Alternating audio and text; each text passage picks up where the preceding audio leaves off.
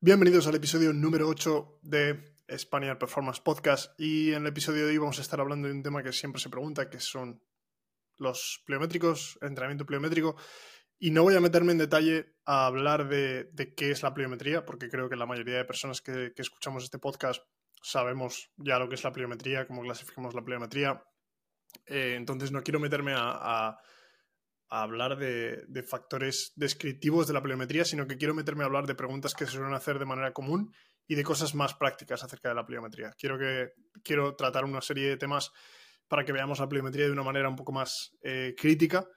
y para que pensemos un poco en cómo la utilizamos, en cuándo realmente es interesante utilizar la pliometría y después hablar un poquito más en detalle de, algunas de las cosas que yo tengo en cuenta a la hora de, utilizar la, la. Entonces, como siempre, os agradezco muchísimo la difusión del podcast. Es la parte que más me gusta dentro de, de Spaniard Performance. Y recordaros que para apoyar a Spaniard Performance, siempre que tenéis, podéis utilizar el código con 10% de descuento, que es Spaniard10, para comprar el encoder de Bitruf de, para el entrenamiento VBT.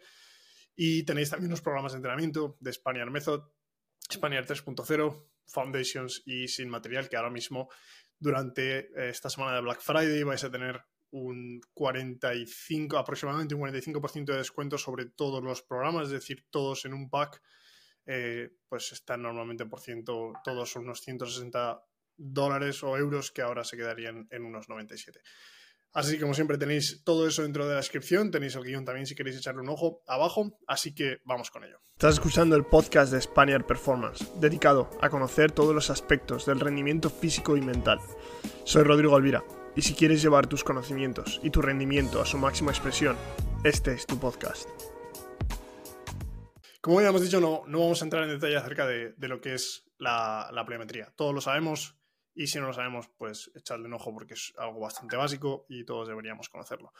Lo primero que quiero tratar, el primer tema que quiero tratar es acerca de qué ejercicios clasificamos como pliometría. Una de las cosas en las, con las cuales yo soy muy crítico y además yo mismo he caído en este error es el denominar pliometría a absolutamente cualquier acción explosiva con nuestro peso corporal que nosotros realizamos, e incluso con peso añadido. Uno de los errores que se produce es este, ¿no? La pliometría al final tiene que tener una serie de características y lo que caracteriza la pliometría es unos tiempos de contacto con el suelo cortos, tiene una alta utilización del ciclo de estiramiento-acortamiento y luego pues tiene esas características que, conllevan a que este tipo de ejercicio sea lo que es la pliometría. Por lo tanto, muchas veces cualquier tipo de salto se acaba clasificando como pliometría y esto no es así. Es decir, si nosotros hacemos un salto con contramovimiento, un salto en el sitio, un salto a cajón o un salto en el cual es, no es más que una única repetición explosiva de un ejercicio explosivo, aunque ahora ya ha salido un estudio que dice que el término explosivo no es, no es correcto, ya nos meteremos a hablar de esto otro rato, pero no es un ejercicio que involucre un tiempo de contacto corto en el cual estemos en una, digamos, en una recepción, una caída, desaceleración, aterrizaje, como queramos llamarlo, con un ciclo de estiramiento-acortamiento muy acentuado y con una eh, consiguiente propulsión. Entonces, eso es al final lo que definiría un ejercicio de pliometría que es el tiempo de contacto corto, con alta demanda del ciclo de estiramiento-acortamiento y siempre tiene que haber una caída o una recepción, un aterrizaje con una consecuente propulsión. Entonces, eh, una de las cosas que se dice cuando hablamos de esto, una vez ya tenemos clara esa clasificación, es que al otro extremo que se lleva mucha gente después de la descripción de esta, de esta pliometría es que todo aquel ejercicio que supere los 250 milisegundos de tiempo de contacto con el suelo no debería clasificarse como pliometría. Y ahí es cuando yo difiero. Yo creo que hay que, hay que encontrar la línea en la cual nos estamos pasando de largo. Tenemos que tener en cuenta que estos análisis que se han utilizado durante mucho tiempo, hablando de los 250 o menos eh, milisegundos de tiempo de contacto, son estudios en muchos casos que se han realizado en deportistas muy experimentados, en deportistas de élite, y tenemos que tener en cuenta que gran parte de los deportistas, a muchos niveles, además, además nosotros podemos encontrar en la élite cuando realizamos un trabajo de pliometría como tal, si estamos realizando un trabajo de quizá de bounding o un trabajo de, de, de saltos de valla repetidos o un salto de un depth jump o un drop jump, en muchos casos el tiempo de contacto es mayor a este tiempo Y no porque el deportista lo quiera, ni porque se esté buscando de manera intencionada, sino que muchos deportistas no tienen la capacidad de despegar del suelo a esa velocidad. Es decir, es verdad que muchos sí la tienen, pero meternos a clasificar si la pliometría es o no, dependiendo del tiempo de contacto, em, a esos extremos me parece que es un poco exagerado y tenemos que entender, pues eso, que hay muchos deportistas que no vayan a llegar a esas demandas de tiempo de contacto y por lo tanto decir que ese ejercicio que han realizado no es un ejercicio pliométrico, pues tampoco tiene mucho sentido ya que la intención detrás sí que es la misma, las demandas que ellos imponen a nivel individual sí que son las mismas y simplemente por no llegar a unos números establecidos no se puede clasificar como pliometría, realmente no, no sería muy, muy cierto, muy, muy certero con la realidad que, estamos intentando dibujar. Esto es un tema que realmente pues, no va más allá, es una plena discusión simplemente de terminología, pero bueno, es una cosa que a mí me gusta siempre destacar porque al final lo que buscamos es un estímulo y meternos tan a, tan a fondo dentro de los detalles no creo que tenga mucho sentido. Ahí es donde yo creo que hay que intentar ser coherentes con el lenguaje que utilizamos, en el que decimos que un salto es un salto y un trabajo de pliometría es un trabajo de pliometría, y ya pasarnos de la raya y decir que porque un salto ese deportista no tiene la capacidad de esa utilización del ciclo de estiramiento-acortamiento de X manera, o de la, la capacidad de frenado o de propulsión, no es suficiente como para que el tiempo de contacto sea menor a esos 250 milisegundos, decir que eso no es pliometría realmente no tiene mucho sentido para mí. Entonces, segundo tema que se trata muchas veces, es una de las preguntas que además tanto muchos entrenadores como muchos chicos que yo he tenido de prácticas, como muchos deportistas, acaban haciendo. Eh, Rodrigo, tengo un deportista o soy un deportista, acabo de empezar con el trabajo de gimnasio, llevo 10 años, 5 años jugando a mi deporte y cuándo podría empezar a hacer pliometría, en qué momento, en qué parámetro de fuerza yo voy a estar capacitado para hacer el trabajo de pliometría. Y esto es uno de los temas que es el que menos sentido tiene para mí. Si lo miramos de manera práctica, una vez que yo di una charla acerca de pliometría dentro, cuando estaba en la Universidad de Gran Cañón, em, una de las cosas que tratamos al principio es cuáles son requerimientos para que un deportista pueda empezar a hacer pliometría. Y la mayoría de, de personas que estaban internas ahí con nosotros trabajando, pues decían, soltaban una serie de números que se han estipulado muchas veces en algunos estudios, en algunas publicaciones, algunos entrenadores lo han utilizado, diciendo, pues teniendo en cuenta que las fuerzas que nosotros vamos a estar manejando dentro de un ejercicio pliométrico van a ser mucho mayores y las medimos sobre todo en newtons, que realmente casi cualquier ejercicio de fuerza que nosotros podamos estar haciendo, las fuerzas de reacción contra el suelo van a ser mucho mayores, simplemente por el momento. Eh, por lo tanto, esos entrenadores, esos deportistas, lo que pensaban es que pues tengo que tener una serie de parámetros de fuerza. En muchos casos se describen como parámetros relativos de fuerza respecto a nuestro peso corporal. Hablando, por ejemplo, de tengo que tener un 1,5 eh, de capacidad de levantamiento en sentadilla. Por ejemplo, 1,5 se refiere a que si yo tengo, yo peso 100 kilos, pues debería ser capaz de levantar 150 kilos en sentadilla para estar capacitado para realizar pliometría. Entonces, esto no tiene ningún sentido porque intentar comparar las fuerzas de reacción del suelo con entre un ejercicio que nosotros realizamos a máxima velocidad, en la cual esas fuerzas de reacción son, se producen en pico, en un, único momento, una acción completamente diferente a una acción como puede ser un levantamiento de peso, en el cual el rango de movimiento es mucho mayor, el ciclo de estiramiento-acortamiento está mucho menos involucrado, las demandas a nivel estructural son diferentes también, pues no tiene ningún sentido. Es más, tenemos que tener en cuenta que si un deportista lleva practicando su deporte desde X tiempo, imagínate un año, dos años, tres años, nunca ha hecho trabajo de fuerza y, nunca se ha lesionado, y ese deportista no ha tenido ningún problema para realizar todas esas acciones explosivas que se producen dentro de la pista, dentro del campo. Todos los saltos, todos los cambios de dirección, todas las deceleraciones, todas las aceleraciones y todo eso, al final, todas esas acciones explosivas y de velocidad que se producen en la pista y en el campo, son pliometría. La pliometría es eso. La pliometría no solo es un entrenamiento que está delimitado dentro de una parte que el entrenador eh, establece, sino que la pliometría es absolutamente cualquier acción, casi cualquier acción explosiva que se realiza dentro del campo, ya que involucra todas las partes que hemos dicho. Un sprint involucra todas esas partes con los menores tiempos de contacto, de tiempo de contacto en el suelo y con la mayor cantidad de fuerzas de reacción contra el suelo. Y cada una de esas, eh, de esas pisadas, de esos contactos con el suelo, se podrían clasificar como pliometría. Entonces, decir que cualquier persona que entra en el gimnasio por primera vez no está preparada para realizar el trabajo de pliometría, no tiene ningún sentido. Si lo miramos de manera crítica, el trabajo de pliometría se ha ido haciendo durante muchísimo tiempo. Son dos acciones diferentes, que es verdad que se pueden complementar una con la otra, una puede ayudar a la otra y la otra puede ayudar a la una, pero decir que yo no puedo realizar pliometría porque no tengo unos ciertos parámetros de fuerza que además son completamente arbitrarios, porque va a depender de tantas cosas como el rango de movimiento, como la experiencia de levantamientos, como el peso corporal de la persona, como, las palancas, va a depender de muchísimas cosas la cantidad de peso que una persona puede levantar. Es más, tendremos deportistas que jamás en la vida llegarían a esos parámetros y tienen marcas de salto espectaculares, de velocidad, de, cambio de dirección, y no llegan a los parámetros que se han establecido durante mucho tiempo para hacer eso. Entonces, ningún sentido, no hay ningún parámetro que nos indique cuando un deportista puede hacer pliometría. Es verdad que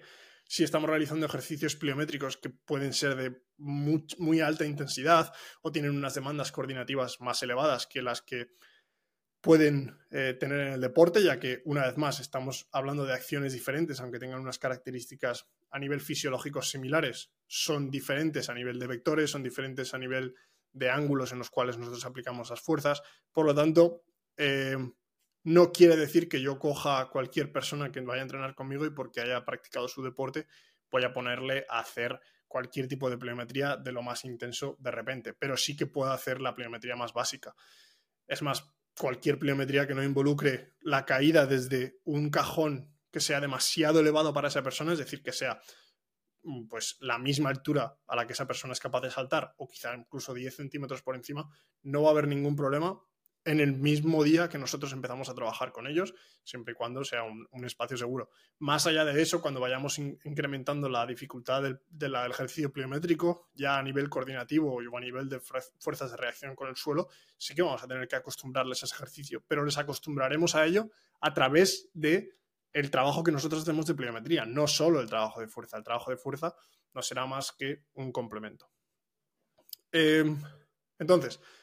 segunda Segundo tema tratado, queda bastante claro. Una vez son más temas más filosóficos que otra cosa, pero bueno, creo que son cosas que está bien ver de manera crítica, que, a muchas personas les cuesta ver. El tercer tema, que voy a tratar un poquito más en detalle, que es eh, a la hora de la programación del, entrenamiento pliométrico, cómo entender eh, la programación, la progresión, las progresiones que podemos hacer dentro del entrenamiento pliométrico. Para mí, como he dicho ya, Em, la mayoría de deportistas de primeras pueden realizar casi cualquier trabajo de pliometría. Va a, tener, que haber una curva de aprendizaje simplemente porque algún trabajo de pliometría que nosotros realizamos tiene unas demandas técnicas y coordinativas que pues en muchos casos el deportista no las conoce simplemente porque no, no, ha practicado ese tipo de habilidades, como podría ser cualquier eh, tipo de acción deportiva que no se ha practicado con anterioridad pero podemos hacer casi cualquier cosa. Entonces, cuando hablamos de volúmenes, muchos entrenadores dicen, ¿cómo programamos el volumen de trabajo de pliometría que nosotros vamos a realizar con un deportista?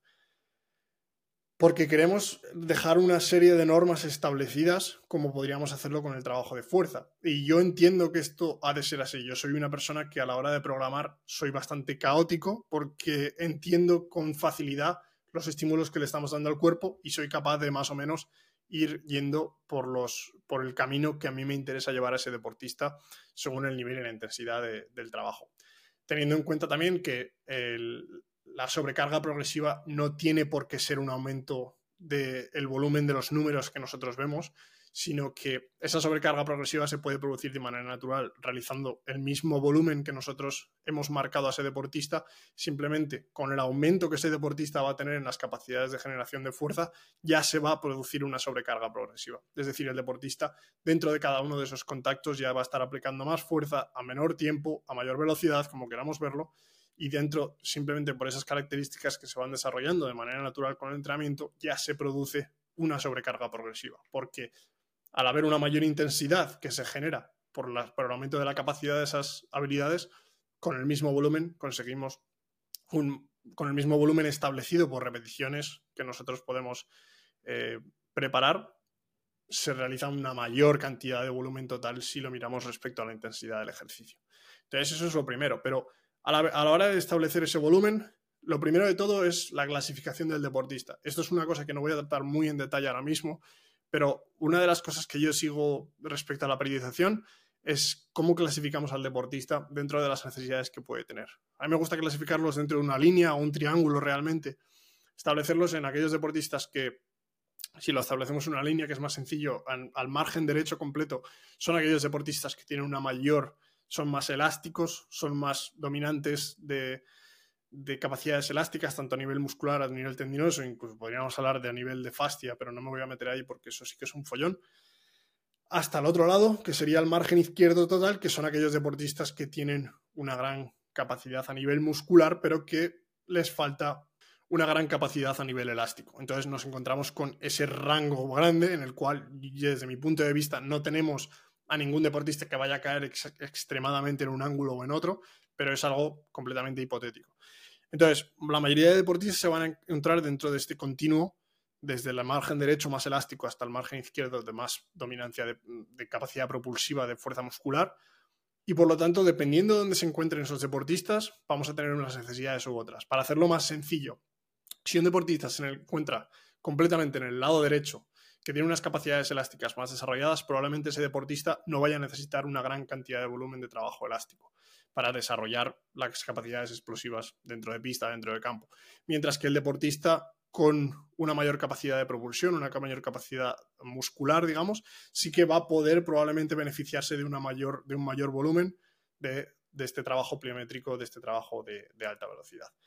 Por lo tanto, dentro de ese rango ya nos vamos a encontrar otro tipo de deportistas que van a necesitar menos o mayores volúmenes. Y lo he explicado alguna vez anteriormente. Al final, ese deportista con esas capacidades elásticas queremos que las mantenga, incluso que las vaya aumentando poco a poco, pero debido a que esas capacidades elásticas ya están muy desarrolladas y es algo innato para ese deportista, con poco volumen vamos a conseguir mayores resultados. Mientras que el deportista con unas mayores capacidades a nivel muscular, propulsivas, no va a tener esas eh, esas capacidades elásticas, por lo tanto vamos a necesitar una mayor cantidad de volumen para poder desarrollarlas. Y vamos a darle también lo que le falta al deportista. Entonces, una vez tenemos eso claro, ahí es cuando realmente sabemos que el deportista, hay deportistas que van a necesitar una mayor cantidad de volumen de trabajo, pero en el cual tenemos que hacerlo poco a poco también, tenemos que tenerlo en cuenta porque esos deportistas tampoco están acostumbrados y al no ser una capacidad innata que tienen, va a costarles más adaptarse a ese tipo de trabajo y luego tenemos los deportistas que van a necesitar menos. Hay un estudio que a mí me gusta mucho, un estudio, una publicación que es de Simon Brearley, que una de las cosas que hacen es clasificar los ejercicios según la intensidad del mismo. Entonces, dependiendo de las fuerzas de reacción que se producen contra el suelo, que se clasifican de varias maneras, pero bueno, al final muestran un poco la intensidad del ejercicio según los newtons de fuerza aplicada contra el suelo, dependiendo del ejercicio, van desde el ejercicio que, le dan una intensidad 1 hasta el ejercicio que le dan, creo que aproximadamente una intensidad de 3,4, una cosa así. Entonces, empezando por el ejercicio de menor intensidad pliométrico, que lo clasifican como, si no me equivoco, es un depth jump, un depth jump en el que hay que no voy a meterme en definiciones de depth jump o trap jump ahora mismo, pero lo clasifican como depth jump de una caída de 15 centímetros. Me equivoco, es una eh, fuerza de reacción contra el suelo que se clasifica como baja, pero que es superior a los 4.000 newtons. Y después, a partir de ahí, van clasificando hacia arriba, es decir, desde este depth jump de 15 centímetros de caída hasta el más intenso de todos, que sería un drop jump desde 120 centímetros de caída. Tener en cuenta que he dicho que no me iba a meter en esto, pero depth jump, drop jump, están clasificándolo sobre todo por la intencionalidad del ejercicio. Un depth jump va a buscar una mayor cantidad de tiempo de contacto en el suelo, mientras que un drop jump va a buscar la mayor reactividad posible contra el suelo, por ello se producen mayor cantidad de fuerzas, aunque al final van a ser bastante similares, ya que las clasifican, pues que ambas están entre los 9.000, 9.200 newtons. Y estos son los que clasifican con una intensidad del 3,28. Entonces, teniendo esto en cuenta, una de las cosas que yo he realizado con este tipo, con este, este, esta publicación exactamente, a mí me ha gustado mucho porque me es muy fácil a mí clasificar ya los ejercicios dentro de la intensidad que tienen. Entonces, eh, yo puedo establecer una serie de parámetros que normalmente lo que me gusta a mí es empezar, siempre que trabajo con cualquier deportista, empiezo entre unos 30 y 40 contactos por semana de trabajo pliométrico y después mantengo esos 30 y 40 contactos por semana y voy variando el ejercicio para que aumente la intensidad. Según el ejercicio que yo utilice, voy a utilizar la, selección del ejercicio va a determinar la intensidad de ese ejercicio, por lo tanto va a determinar el volumen total, porque voy a realizar el mismo la misma cantidad de contactos a la semana, pero al cambiar el ejercicio van a aumentar de intensidad el volumen total, va a aumentar el volumen total. Por lo tanto, utilizando esta tabla, que yo os dejaré el estudio abajo eh, citado en el podcast también para que le podáis echar un ojo, es realmente donde a mí más me gusta establecer esos volúmenes, porque a partir de ahí yo establezco una, una base ya, que hemos dicho 30, 40 contactos, y a partir de ahí ya el mínimo volumen posible, que sería una, una cuantificación más o menos de 1,22 de media, haría esa multiplicación. 30 por 1 o 30 por 1, 22, me saldría un número específico y ese sería el mínimo volumen con el que nosotros empezamos. A partir de ahí puedo mantener esos 30 contactos, modificar el ejercicio para que vaya siendo a mayor intensidad hasta que yo pueda realizar pues 30 contactos de una intensidad 3,28, que sería el triple o más de lo que nosotros estábamos realizando al inicio, pero con la misma cantidad de contactos. Una de las cosas que yo añado aquí es que lo que me parece que en lo que no se hace una distinción en, este, en esta publicación es la diferencia entre el ejercicio unilateral y el ejercicio bilateral. Porque el contacto tiene una intensidad determinada marcada aquí mismo, pero tenemos que tener en cuenta también que si nosotros estamos programando 10 contactos de eh, un drop jump, por ejemplo, o 10 contactos de bounding,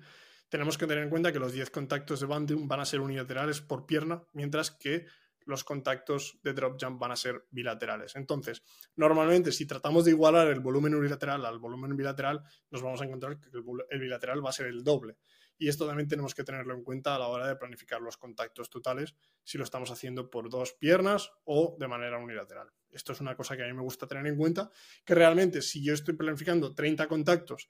y voy a realizar un bounding, pues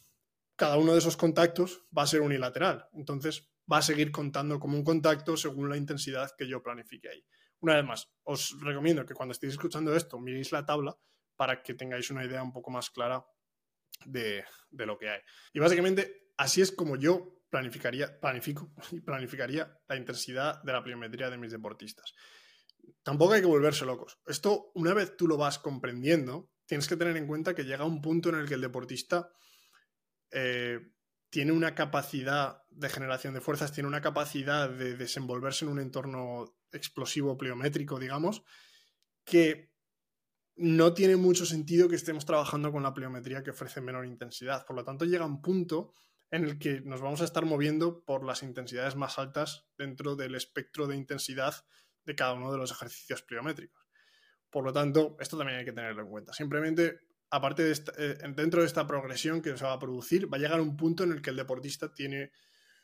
tiene una capacidad X ya superada y que no tiene mucho sentido que yo meta un drop jump desde 15 centímetros si ese deportista está buscando mejorar su rendimiento y no tiene ningún tipo de problema. ¿vale? Eso también tenerlo en cuenta, pero eso poco a poco se irá viendo. Acerca de la frecuencia del trabajo pliométrico. No hay nada que que establezca la frecuencia. Igual que no hay nada que establezca el volumen perfecto, como hemos dicho anteriormente, se pueden establecer una serie de parámetros, pero no hay nada que, diga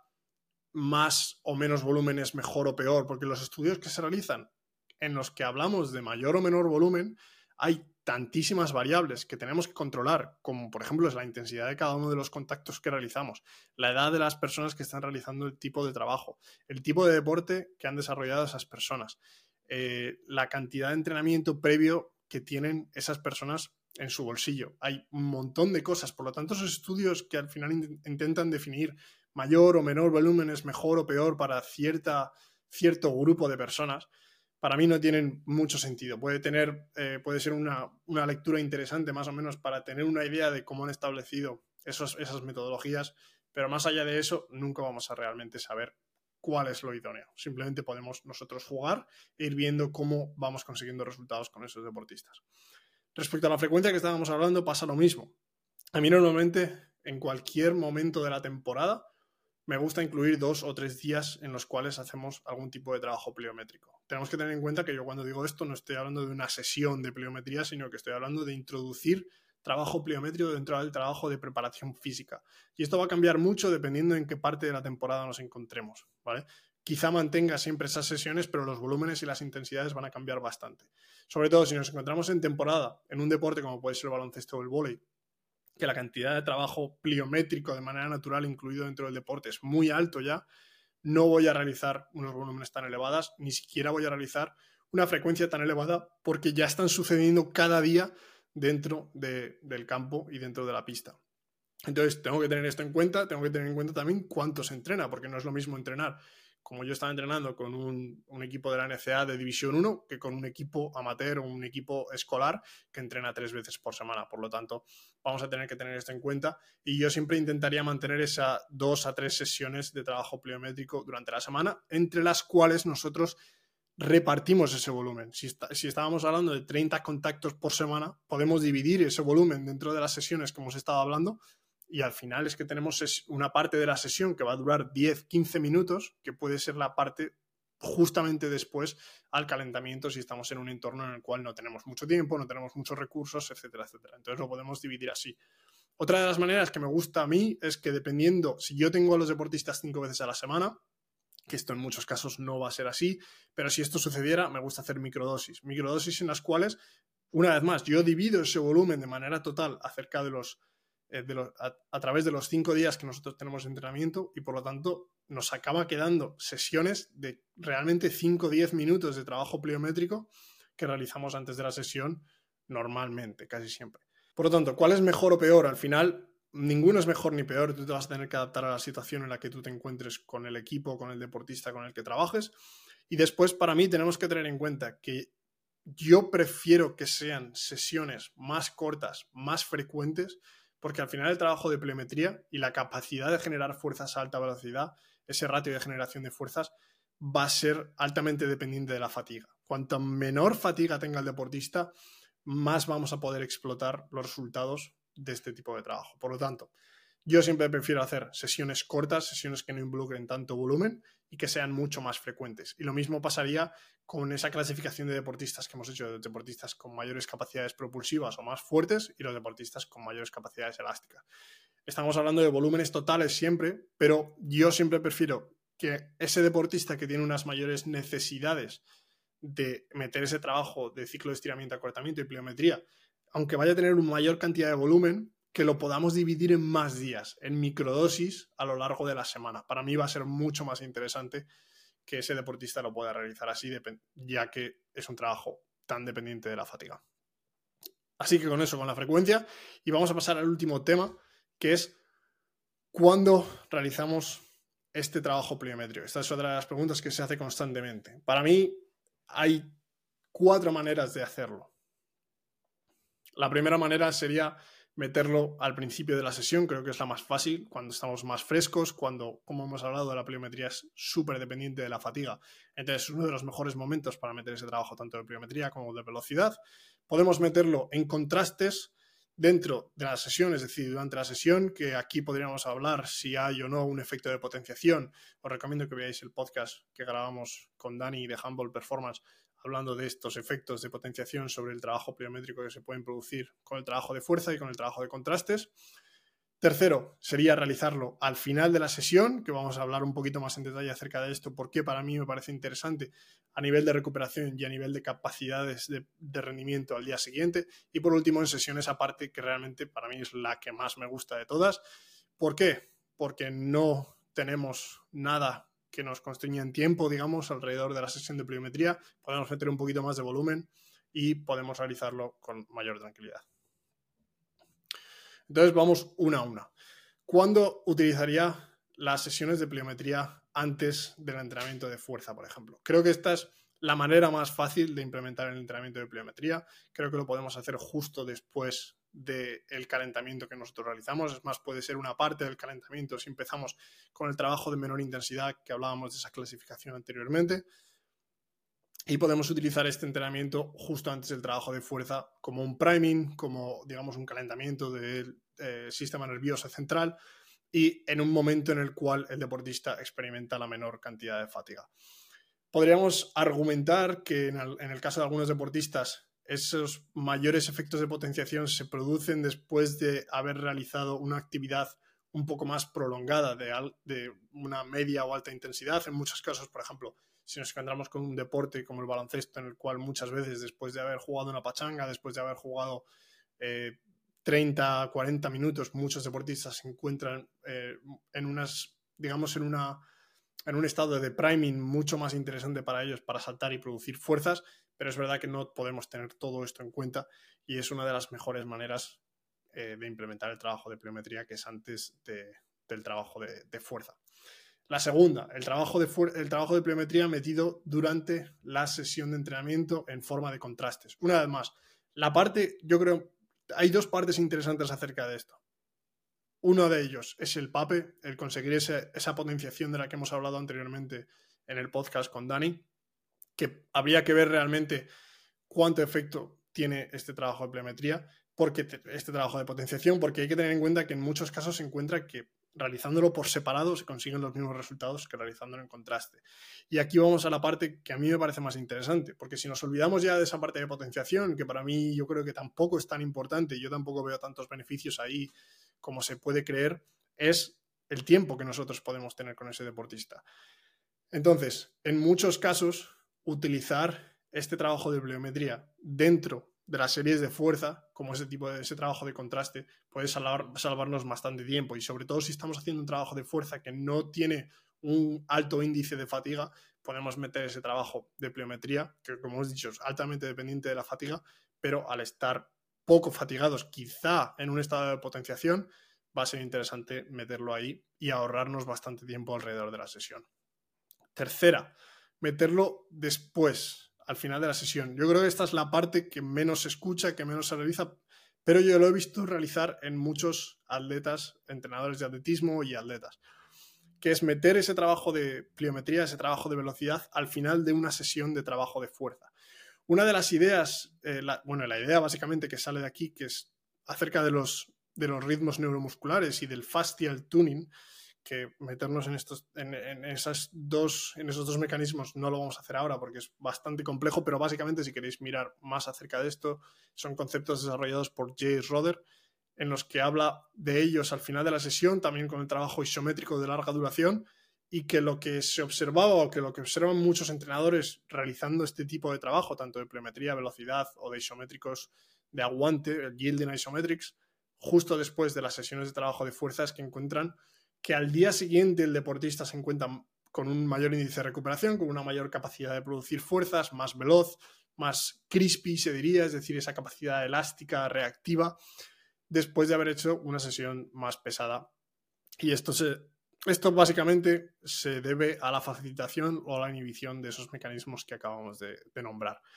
El trabajo de fuerza al final va a inhibir esos mecanismos y el trabajo de pliometría, de isometría larga, va a facilitar esos mecanismos para que al día siguiente nos encontramos en un mejor estado de forma para producción de fuerzas. Esto eh, yo creo que en muchos casos son elucubraciones, y, pero son elucubraciones que yo creo que tienen mucha verdad detrás, sobre todo porque hay muchos entrenadores que lo han utilizado, que les ha dado buenos resultados y yo mismo lo he utilizado con muchos deportistas, sobre todo previo a sesiones o entrenamientos que teníamos que eran importantes, que les han ayudado mucho y yo mismo en mis propias carnes he sido capaz de, de, experimentarlo. Eso no quiere decir que sea verdad, pero creo que sí que es una manera interesante de utilizarlos. Yo es verdad que si lo hacemos el final de la sesión, no metería una gran cantidad de volumen. No, no contaría ese volumen dentro del volumen total porque puede que estemos en un estado de fatiga en el cual el efecto sea más a corto plazo que no de adaptaciones a largo plazo. Por lo tanto, yo tendría eso en cuenta. Y por último, sesiones aparte. Creo que las sesiones aparte a mí me gustan mucho porque nos dan la capacidad de controlar bastante bien el volumen y la microdosis que realizamos de esos entrenamientos. Entonces, Sesiones aparte pueden ser sesiones dentro del mismo día en el cual nosotros realizamos una sesión por la mañana en la cual realizamos ese trabajo de velocidad y pliometría por separado y después por la tarde realizamos ese trabajo de fuerza que nosotros podamos tener. Esto es complicado, es complejo de utilizar simplemente porque el tiempo que tenemos es limitado Y yo lo utilizo normalmente porque nosotros no realizamos trabajo de fuerza todos los días de la semana con los deportistas que yo trabajo. Entonces, si tenemos tres días de trabajo de fuerza, imaginémonos, o cuatro días de trabajo de fuerza, pues nos quedan otros tres días en los cuales nosotros podemos trabajar velocidad, pliometría, etcétera, etcétera. Algunos días yo los trabajaré antes de la sesión, otros días los trabajaré durante la sesión y otros días los trabajaré en una sesión aparte. Entonces, no solo hay que utilizar una de estas, podemos colocar el trabajo de pliometría en cualquiera de estas partes, antes, durante, después o en sesiones aparte, esas cuatro opciones, y podemos alternarlas a lo largo de la semana dependiendo del partido que tengamos, dependiendo de los entrenamientos que tengamos y del trabajo de fuerza que estemos realizando. Entonces podemos alternar cualquiera de estas. Así que nada, este, estos eran los temas que quería tratar, sobre todo acerca del trabajo de pliometría, que es, es un trabajo interesante, creo que se le dan demasiadas vueltas y que es un trabajo que es tan difícil de estudiar que para muchas personas es algo más complejo, no hay tantos parámetros establecidos, pero no tengas miedo a experimentar con tus propios parámetros, con tus propios volúmenes, con tus propias intensidades, con tu propia selección de ejercicios. Hay muchos más temas que podríamos tratar acerca de la pliometría, pero voy a dejar que tanto en los comentarios como en interacciones del podcast, que ahora también si estás escuchando esto en podcast, puedes dejarlo en interacciones y en comentarios, dejarme cualquier comentario acerca de algún tema acerca de la pliometría que os gustaría que tratáramos también. Voy a intentar traer algún experto, algún científico que, esté un poco más eh, involucrado dentro del estudio de la pliometría para que podamos hablar más en detalle con él. Pero por ahora creo que estos temas son muy interesantes y podéis dejarme en los comentarios de YouTube y en los comentarios de aquí de Spotify de Interacciones, sobre todo eh, temas que os gustaría tratar un poco más en detalle acerca de la pliometría. Así que nada, como siempre, Muchísimas gracias por estar aquí. Si has llegado hasta el final del podcast, eres uno de los que siempre se quedan aquí. Te lo agradezco muchísimo, realmente, de verdad, te lo agradezco muchísimo. Acuérdate de entrar en la comunidad Spaniard si no estás todavía, es completamente gratis. Tienes un link abajo para entrar en la comunidad. Según seas deportista o entrenador, entrarás en una parte u otra de la comunidad. Tendrás acceso a absolutamente todo el resto de la comunidad también. Y tenéis también, como siempre recuerdo, el código de descuento 10% de Bitruf con Spaniard 10 y tenéis los programas de entrenamiento Spaniard Method 3.0, Foundations y sin material que ahora, una vez más, por Black Friday tenéis hasta un 42% de descuento en todo el programa y lo podéis pillar ahora mismo. Así que nada, nos vemos en el próximo episodio.